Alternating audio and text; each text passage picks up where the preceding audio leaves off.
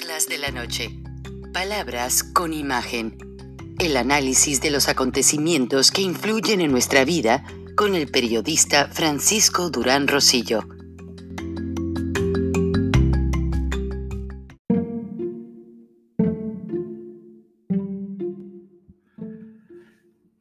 Aparte de que el funeral de la juez Gainsbourg recibió altos honores en los últimos dos días en la Corte Suprema, un homenaje de cuerpo presente al que se han dado cita decenas de miles de norteamericanos que han estado viendo el féretro cubierto por la bandera norteamericana y haciéndole honores, dejando flores en un lugar específico, veladoras y algunos hasta dibujándole una escena de su persona en un papel que dejan ahí pegado para hacerle tributo.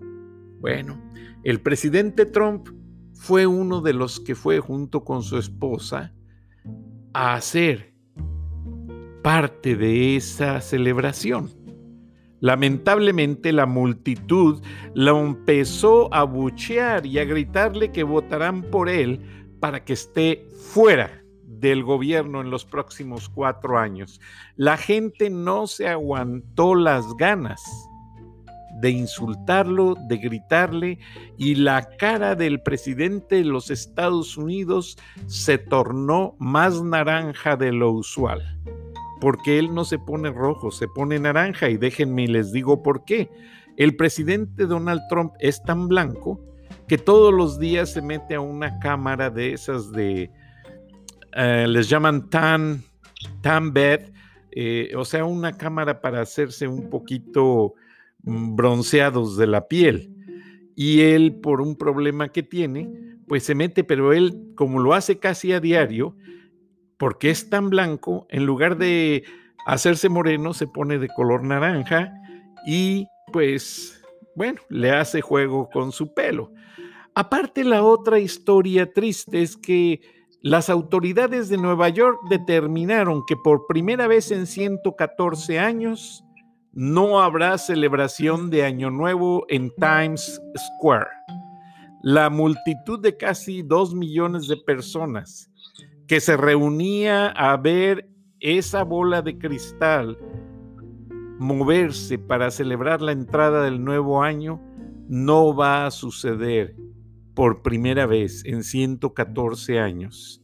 Y así, por el resto del invierno, los restaurantes neoyorquinos, que son una tradición durante el invierno, pues si no sirven los platillos en una terraza, no están autorizados a abrir sus puertas al público en general. Buenas noches, bienvenidos a Charlas de la Noche, Palabras con Imagen. Buenas noches, Magali Reina. Buenas noches, Frank. Con mucho cariño los saludo desde la Ciudad de México. Gracias, Magali. ¿Qué te parece si iniciamos el programa escuchando un audio del líder de la Cámara, Porfirio Muñoz Ledo, quien es un prominente morenista, que fue un prominente priista, que fue fundador del PRD y que tiene frases muy solemnes en su carrera política cuando fue secretario de Educación Pública, cuando ha ocupado el puesto de embajador plenipotenciario de México ante Naciones Unidas y una serie de cargos que lo han hecho tener mucha representatividad política, pues como es uno de los contendientes para dirigir Morena, ya ves que van a tener elecciones internas, pues dijo que el presidente no está calificado para gobernar México y que Andrés Manuel López Obrador de acuerdo a la normatividad jurídica del Estado de Derecho mexicano, no debe seguir gobernando México. Así lo dijo con un grupo de intelectuales en una revista política de televisión. Además, pidió al canciller Marcelo Ebrard que mejor renuncie porque no está calificado para gobernar México en caso de que el presidente López Obrador deje el poder este diciembre, como tú lo has mencionado. Vamos a escucharlo, Magalí. Sí,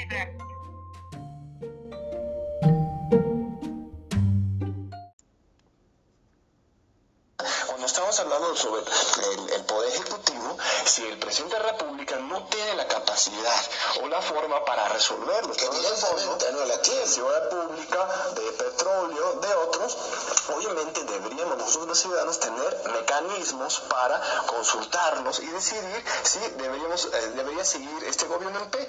Puede ser juicio político, puede ser revocación del mandato o otras figuras, o renuncia. ¿Para qué estar seis años ¿no? amarrados, atados de manos con una persona que este, quizás esté violando la ley? Y sostienen los juristas que hay Estado de Derecho cuando el mandato es primero controlable a través del check and balance, del equilibrio de poderes, es auditable a través de la rendición de cuentas y es revocable.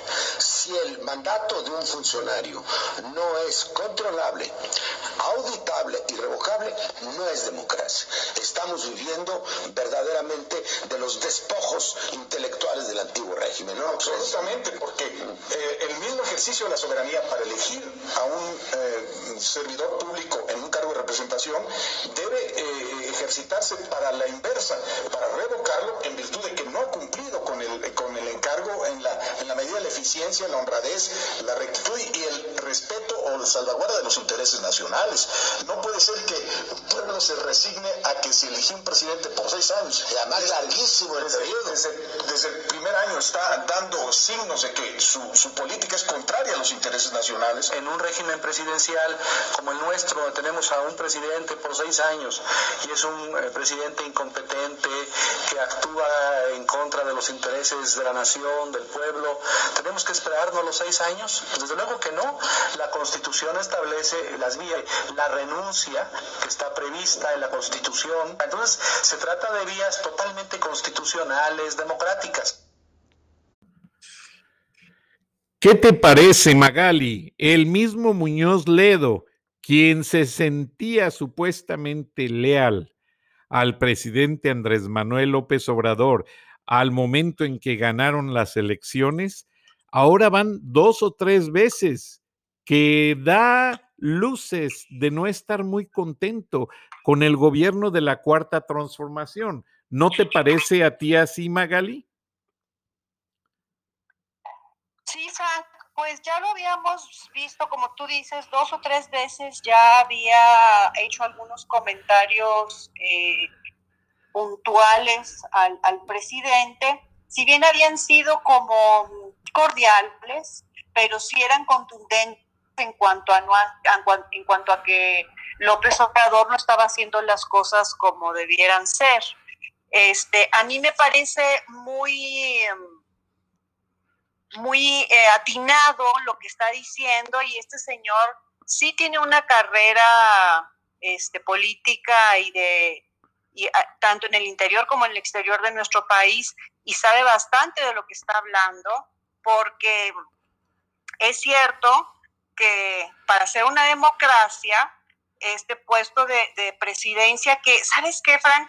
Se nos va, se nos olvida que es un administrador, que es un servidor, él y cualquier otro puesto este, de, los gobiernos. De elección popular, exactamente, que ayer fue lo que mencionábamos, que los dos presidentes, tanto el de México como el de Estados Unidos, Magali, pues se preocupan por defender su estadía en el cargo y, se olvidan de que son inquilinos de Palacio Nacional y la Casa Blanca respectivamente, pero se olvidan de que son servidores públicos, de que trabajan por el erario y con el erario y no están dedicándose a eso. Además, Magali, eh, hoy fue una vergüenza. Me llega una nota de que el presidente se puso a calificar las editoriales de todos los diarios y a decir a quién reprobaban y a quién pasaban o quién era neutral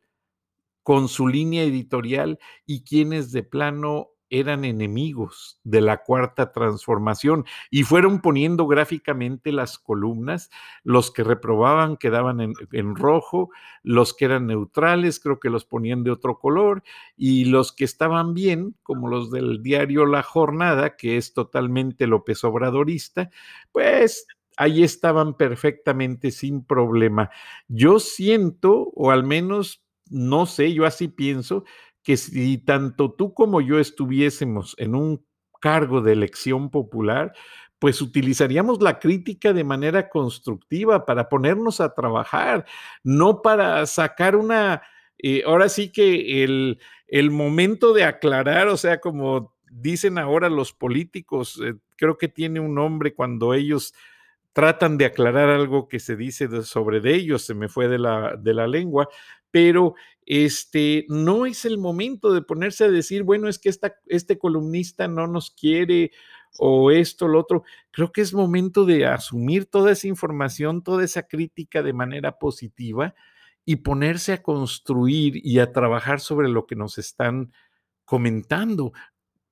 Yo pienso que así debería o debiese de ser, Magali. Pues así debiese de ser, este Frank, pero en esta administración estamos, eh, estamos de cabeza literalmente. Esto de que el, el, este, el Ejecutivo de la Nación debe ser controlable, auditable, irrevocable, si no, no estamos en una democracia, como bien lo dijo el señor Muñoz Ledo, tiene toda la razón y también la razón nos nos la da la Constitución que por eso este señor se ha empeñado en decir que se puede ir el, primero de diciembre porque ya va a dejar este el camino hecho, lo que, lo que pretende, y varios analistas y este, abogados este, legalistas lo han visto, lo que pretende es cambiar la constitución y Dios nos libre, Frank, que nos parezcamos a, Venezuela o a Cuba. No, es terrible sí, lo que, ha, lo que ha hecho es optar este, eh, la rendición de cuentas, o sea, no rinde cuentas, entonces no es auditable porque no rinde cuentas, no rinde cuentas de lo que tienen sus hijos, no rinde, no rinde cuentas de lo que se robó su cuñada en, en Macuspana, 200 millones de, de pesos, no rinde cuentas de lo que su propio partido, porque es su partido, Morena, este, por medio de la Jeidelco, también ella este, desvió una bola de, de dineros que se sabe, no rinde cuentas de nada. Entonces ahí es un tache porque no es auditable. Controlable tampoco, porque el equilibrio del poder no se está dando tampoco, porque él está de cierta manera, yo no sé cómo los tiene este, pues adormecidos o comprados o... Amenazados, Magali amenazados, pienso yo, porque todos los funcionarios que están allí se nota que están hasta incómodos. Es más, eh, pienso que muchos ya deben de traer la renuncia bajo el brazo o en la solapa del saco, porque ve lo que pasó en la Comisión Nacional del Agua. Acusó a todos de ser funcionarios panistas y que supuestamente no estaban haciendo las cosas como debiesen, cuando allí hay un gran grupo de ingenieros y gente experimentada que ha manejado el servicio del, pues todo lo que representa administrar el agua eh, por años y realmente él minimiza esa experiencia con un comentario vacío. Entonces, Magali, el problema en Chihuahua sigue. El problema en Chihuahua no solamente sigue, Frank, sino que está este, como, como un, incendio a punto de ser descontrolado. Esto que dijo este señor López, la verdad es que, como tú dices, sin sentido, pero todo lo dice sin sentido. Estos funcionarios que, que estaban ahí eh, desde antes de las administraciones pasadas, como, como bien lo escuché en algún comentario, pues uno se emplea para estar en ese empleo, no importa si el, el, siguiente gobierno que viene es del PAN o del PRI o del PT o de quien sea, de cualquier partido, esa persona está capacitada y está ahí para servir, No se va a estar cambiando toda la plantilla de empleados cada vez que se cambia de partido. O sea, es, es ridículo y ellos estaban haciendo bien su trabajo. Yo conozco a personas que trabajan en el sistema de aguas de aquí de la Ciudad de México, que tienen décadas trabajando, no importa el partido que esté.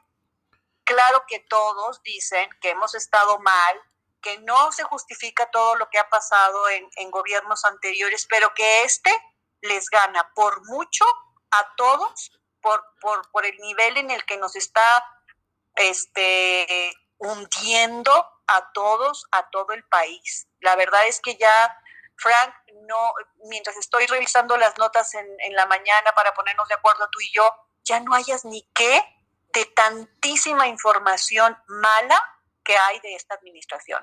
Sí, y la verdad que no hay nada positivo. Ahora, Magali, te puse una llamada que le hice al gobernador Abbott eh, y hablé con su, el asistente de su jefe de prensa y pues el presidente López Obrador dijo que iban a, a cerrar el caso de Chihuahua porque ya habían recibido una carta que el gobernador Abbott mandó al secretario de Estado, Mike Pompeo, pidiéndole que hablara con el gobierno de México y a manera de exigir el agua que se les debe pero tengo entendido que no ha habido ninguna comunicación oficial. Ahora, Mike Pompeo, tú me lo acabas de mencionar, anda en Brasil, donde la gente está un poco incómoda, los legisladores, porque Bolsonaro lo va a recibir en una visita oficial. Además, Mike Pompeo tiene todas estas últimas semanas viajando porque visitó todos los países que tienen frontera con Venezuela.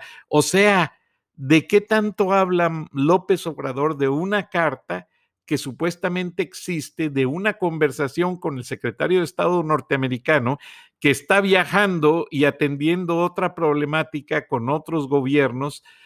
y realmente no muestra ningún documento, nada oficial.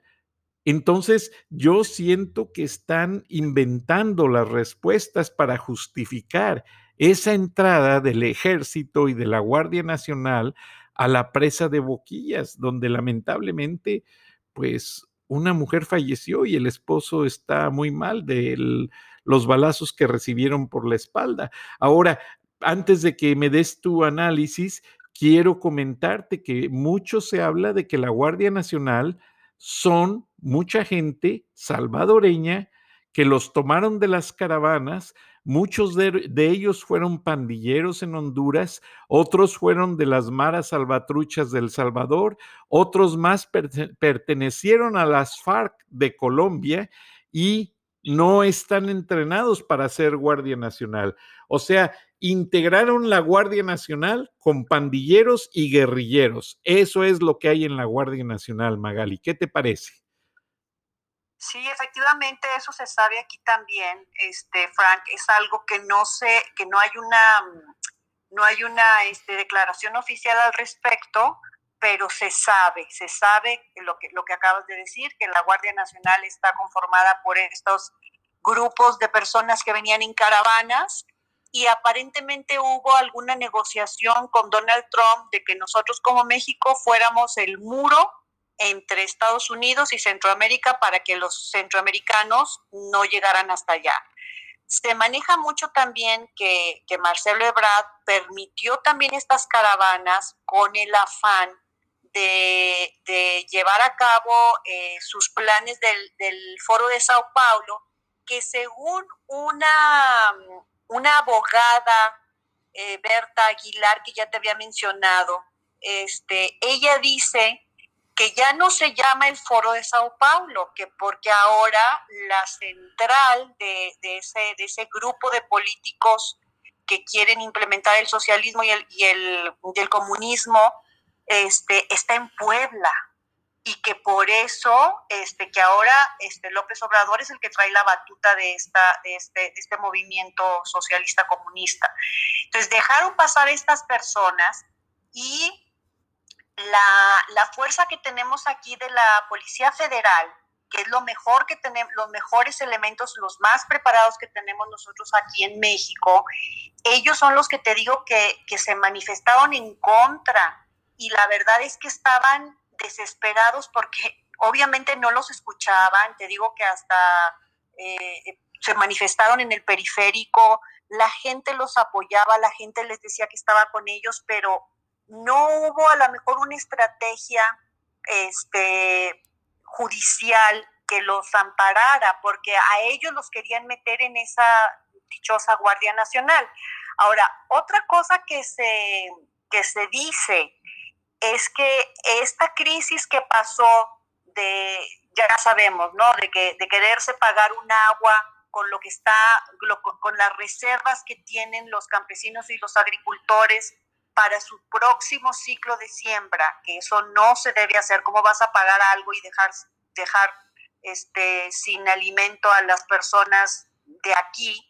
Y eso, eso está dentro del tratado, que solamente con escurrimientos y con excesos, nunca con lo que ya está almacenado. Bueno, que esto se hizo a la, a la fuerza y a la mala, y que esta agua se está dando a los de Tamaulipas. Ni siquiera se está diciendo que, a, a Estados Unidos. Para confrontar a estos dos estados, que los dos estados no son de Morena, para que haya una confrontación y haya un divide y vencerás, que es, parece que este señor es un engendro del mal, que quiere que todos estemos unos en contra de otros y nos estemos este, descalificando y estemos con algún tema de pleito, porque aparte es un muy buen distractor, Frank. Sí, y como todo lo que ha venido haciendo en la mañanera, pues es distractor, porque realmente hasta te pasé la portada de la revista siempre, en su alocución en la Asamblea General de las Naciones Unidas, el presidente López Obrador no dijo nada sustancial, simplemente como menciona un editorial de esa prestigiada revista, hizo una extensión de la mañanera en su mensaje a la ONU. Es que no sabe hacer otra cosa, Frank. No es una persona preparada, este, no es una persona congruente. La verdad es que sinceramente sí pensamos muchos que tiene algo que le está fallando este, no sabemos si hay un narcisismo exagerado, si hay una sede de poderes. Es esto que les pasa a estos eh, que se suben a un, a un puesto y ya se creen dioses. Y, la verdad es que ayer, lo comentábamos tú y yo, eh, hubo una, una este, eh, noticia importantísima acabando la mañanera de ayer de parte del magistrado Luis María Aguilar, que declara inconstitucional la dichosa consulta para enjuiciar a los, a los presidentes anteriores. ¿Cómo no se puso él también ahí, verdad? Este, entonces, eso es un motivo, un rayito de esperanza, porque esta, esta, eh, esta, esto que, dice el magistrado, se me fue, esta sentencia que da el, el magistrado, eh, por cierto, que ese documento se metió a la Suprema Corte de Justicia de la Nación después de que ya se, de que se empezó a hacer la consulta. O sea, la consulta la empezaron a hacer antes y después le preguntaron, oigan, ¿está bien esta consulta? Y el magistrado está diciendo, pues no, no está bien, es inconstitucional, de ninguna manera va a pasar, porque eh, el que debiera de, pedir el juicio para, para el, el, eh, um, el, mandante anterior debiera ser eh, precisamente el presidente con pruebas, obviamente. Y no hay nada de eso. Entonces todo fue un circo, como ya lo habíamos comentado, ¿verdad? Ya lo intuíamos, ya lo pensábamos, pero ahorita ya con la sentencia del magistrado Aguilar, este, que mis respetos de, de veras, porque porque son pocos ahorita los que están en verdad eh, eh, dando luz sobre lo que muchos mexicanos nos estamos dando cuenta de que este sistema de administración no es el correcto y no es el democrático y no es el de una república, que es lo que somos. Y como dices tú, son pocos los que tienen los pantalones y son pocas las que tienen los pantalones de decir, ponérsele enfrente al presidente, entregarle la renuncia con motivos reales o protestarle y hacerle ver que no están de acuerdo. Yo veo que mucha gente, inclusive muchos empresarios, Magali, están como intimidados, no se atreven a hablar. ¿Qué crees tú que esté pasando?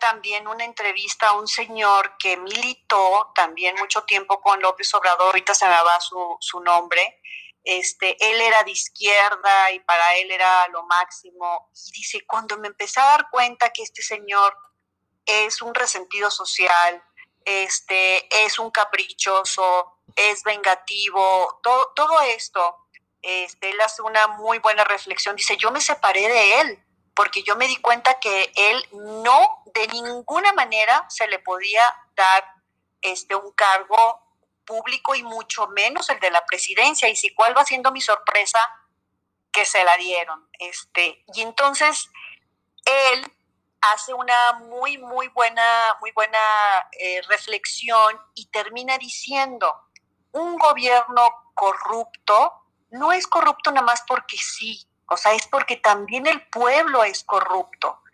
Entonces, qué lástima, este, Frank, pensar y llegar a la conclusión de que tal vez tenemos el gobierno que nos merecemos y que tal vez esos empresarios o esos eh, funcionarios que no se atreven a levantar la voz es precisamente porque también tienen algo que esconder y por eso mismo tienen miedo. Entonces estamos en una encrucijada pues bastante difícil. O sea, nadie se atreve a aventar la primera piedra. Exacto. Nadie quiere aventar la primera piedra. Sí, Es, es realmente frustrante.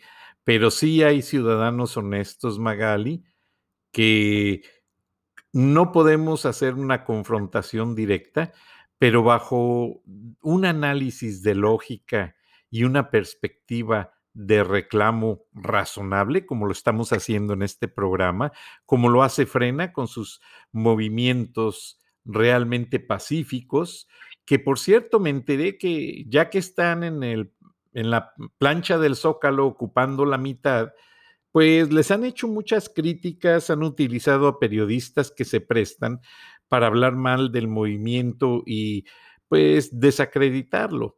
Entonces dicen que están copiando un movimiento que se dio en España sobre las casas de campaña, porque supuestamente poniendo muchas casas de campaña se da la idea de que hay mucha gente allí, número uno. Número dos, pues ah, tienen razón, la gente tiene que salir al baño, tiene que salir a comer, no pueden estar metidos en una casita de campaña las 24 horas.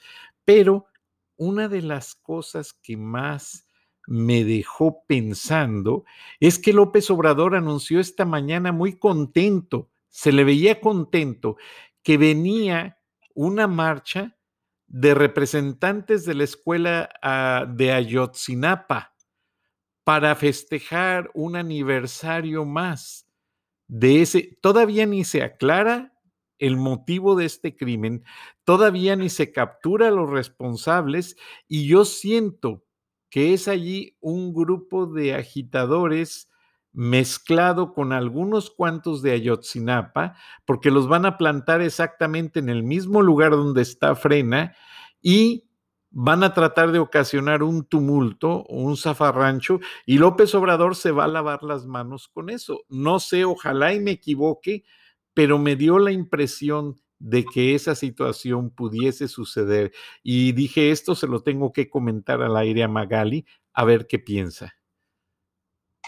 Eh, fíjate que ayer estuve viendo unas imágenes de cómo está montado el campamento. Ahora sí, ahora sí se lo están este, manejando, no lo están manejando como plantón, porque esa palabra como que denota, como que yo aquí por mis, eh, por, por mis pantalones me estoy poniendo. No, es un campamento y este, están tan bien organizados, Frank, tienen la carpa de la comida, la carpa de COVID, la carpa de comunicaciones y de carga de celulares, este, tienen hasta una, la carpa de la, de la capilla para, para, para, orar y rezar, y esa es la, la, principal, y a partir de ahí, entonces haz de cuenta que tú, ve, tú sí ves una, una vista general de lo que está pasando ahí en esa parte del Zócalo, es como si fuera una feria, una verbena. Eh, ayer hubo, hubo, una intentona con unos reventadores que se estaban acercando a la, a la gente de frena, pero sí había una valla policial que los contuvo y este y la gente de frena la verdad es que gente que es gente que no está acostumbrada a hacer este tipo de, manifestaciones y de, y de plantones o sea no no son gente que se dedique a eso como en un momento López Obrador sí lo hacía. Entonces sí es gente como pues pues no sé si decirte que inocente eh, o, verdad que no conoce mucho esas esas formas. Ciudadanos normales. ciudadanos normales como sin malicia exactamente y, y sí está eh, sí está sí están sí, están al tanto de que viene ese grupo de, Ayotzinapa también vienen unos rarámuris este, en camino y vienen otros contingentes de otros estados de, de la República que ya estaba programado que llegaran. Entonces, pues sí, donde hay mucha gente y donde hay también este cansancio y adrenalina y testosterona y todo, pues sí puede haber ciertos roces, pero al menos lo que yo vi fue que sí, ahí la fuerza pública sí pudo contener eh, este, un enfrentamiento y la verdad es que como hay mucho, mucha, mucha gente que está tomando videos y constantemente están este, documentando lo que está pasando, pues sí es un peligro que se deje que se llegue a la confrontación. Aparte, no tienen por qué, porque si vienen los de Ayotzinapa también a reclamar alguna justicia y la justicia que nunca obtuvieron, pues deberían de juntarse con los de Frena. Ahora, ¿no se te hace raro que el presidente nunca ha querido recibir a los de Ayotzinapa? Nunca ha querido recibir a la familia Levarón, nunca ha recibido a ningún familiar de alguien que ha desaparecido violentamente, al poeta Sicilia, que ha hecho una serie de clamores que han sido tan empatizantes que la población en general lo ha apoyado por el asesinato de su hijo y Javier Sicilia no puede ni acercarse al zócalo.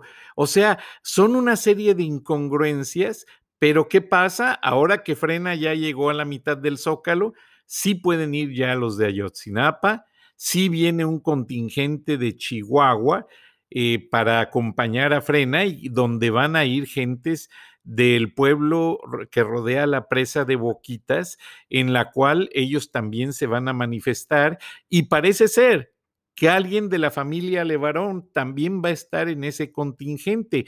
O sea, esperemos que sea una unión de fuerzas positivas que hagan ver al presidente que realmente no está gobernando al país.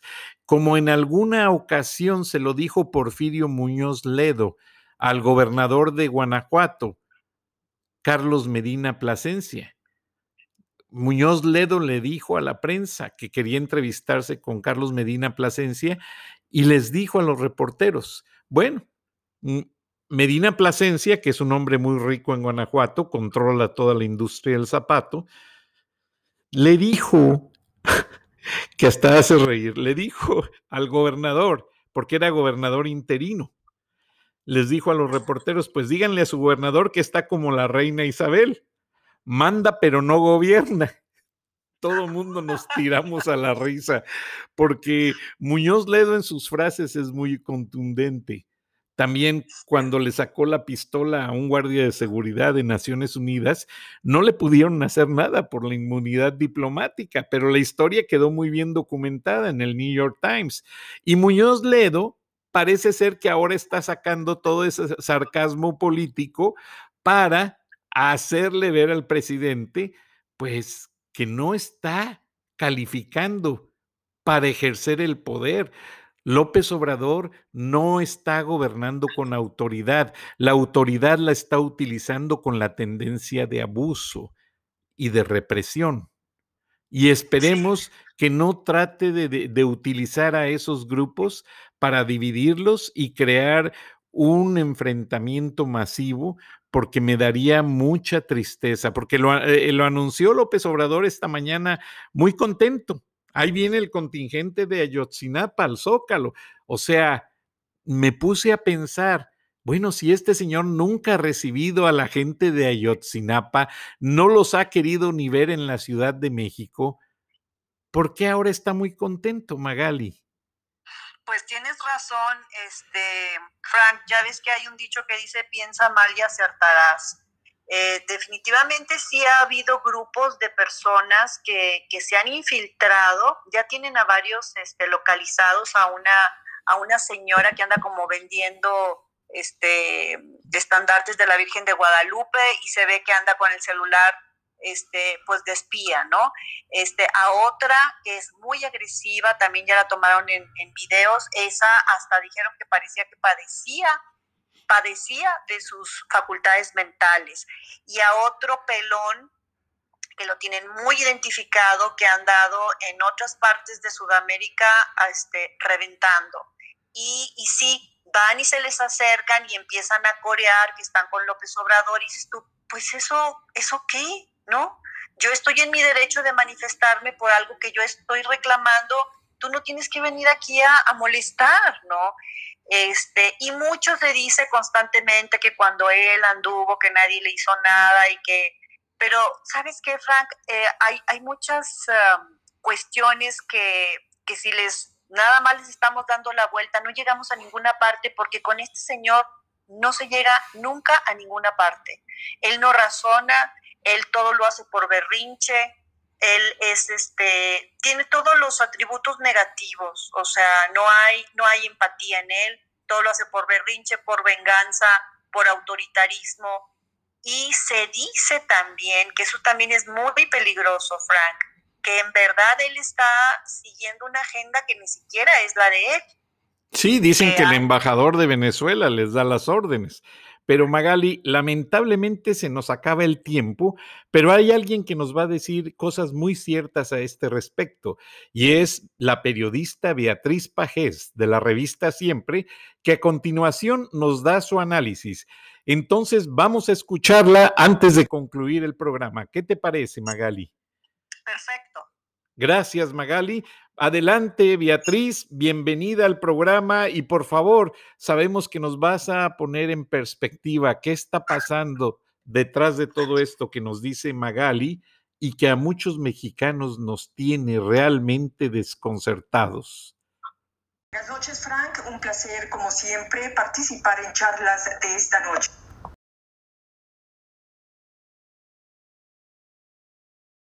132 jefes de Estado grabaron un mensaje para conmemorar el 75 aniversario de la ONU, mientras el presidente de Francia, Emmanuel Macron, o la canciller de Alemania, Angela Merkel, hablaban de la urgencia de construir un nuevo orden multilateral. El presidente de México le contaba al mundo cómo había rifado el avión presidencial. La imagen de López Obrador recordaba al presidente municipal de San Pedro de los Aguaros, Juan Vargas, en la película La Ley de Herodes. Nunca habíamos visto a un presidente de México reducido a tan poco. No era un jefe de Estado el que se dirigía al mundo, era la versión más patética de quien asegura ser representante de la nación. El cuello de la camisa salido del traje, el cuerpo sumido en la silla presidencial, ese hablar soporífero, las muecas y los tics dejaban ver la versión de una marioneta a quien no le queda bien el traje. Era el cacique de un pueblo perdido relatando a los líderes más poderosos del mundo que en su aldea había un avión presidencial tan grande, tan grande que tenía 80 lugares. Incluso hacía pausas como las que acostumbra hacer, tal vez para dar oportunidad a que el rey de Arabia Saudita o el primer ministro de Gran Bretaña se recuperaran del asombro. Era el edil del primitivo Macondo utilizar la máxima tribuna internacional para presumir que se traslada en automóvil y no en helicóptero, porque tiene la osadía de ser muy ahorrativo. Era el intendente de Palacio Nacional sentado en la silla presidencial, hablando de rifas porque es incapaz de estructurar otro tipo de discurso. No era un jefe de Estado, era el tirano subdesarrollado, incapaz de hacer una propuesta política o económica de avanzada. La voz de México, la que un día conmovió al mundo al proponer el tratado para la proscripción de armas nucleares en América Latina, quedó reducida al grito de un vulgar vendedor de billetes de lotería. El alcalde de Zaguaro solo atinaba a agarrarse la corbata desaliñada y a poner esa mueca amarga y fúnebre que acostumbra poner. Un escenario internacional para proponer un nuevo orden mundial fue convertido en un ejercicio barato de presunción y egolatría, de mediocridad e ignominia para la nación. Hasta aquí mi comentario. Buenas noches Frank y buenas noches a todos quienes nos escuchan en Estados Unidos, México y en otras partes del mundo. Soy Beatriz Pajés. Hasta la próxima.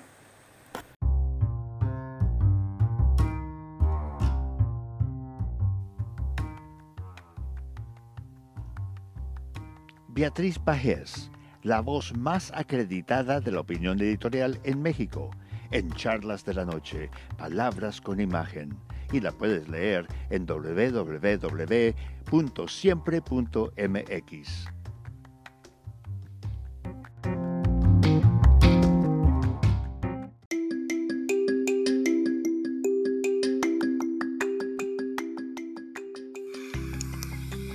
Escuchaste el análisis de la noticia, transparente como el agua, con el periodista Francisco Durán Rosillo.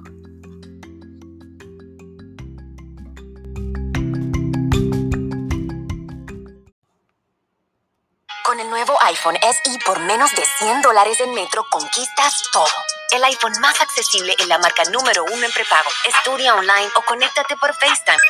Hola, ma. El iPhone SE lo tiene todo. Cámbiate a Metro y obtén el iPhone SE por $99.99 al canjear el reembolso tras seis meses de servicio con autopago. Metro by T-Mobile. Conquista tu día. Límite uno por cuenta hogar al cambiarse y validar ID. No válido para números activos de la red de T-Mobile o en Metro los últimos 90 días. Aplican restricciones. Visita una tienda para detalles.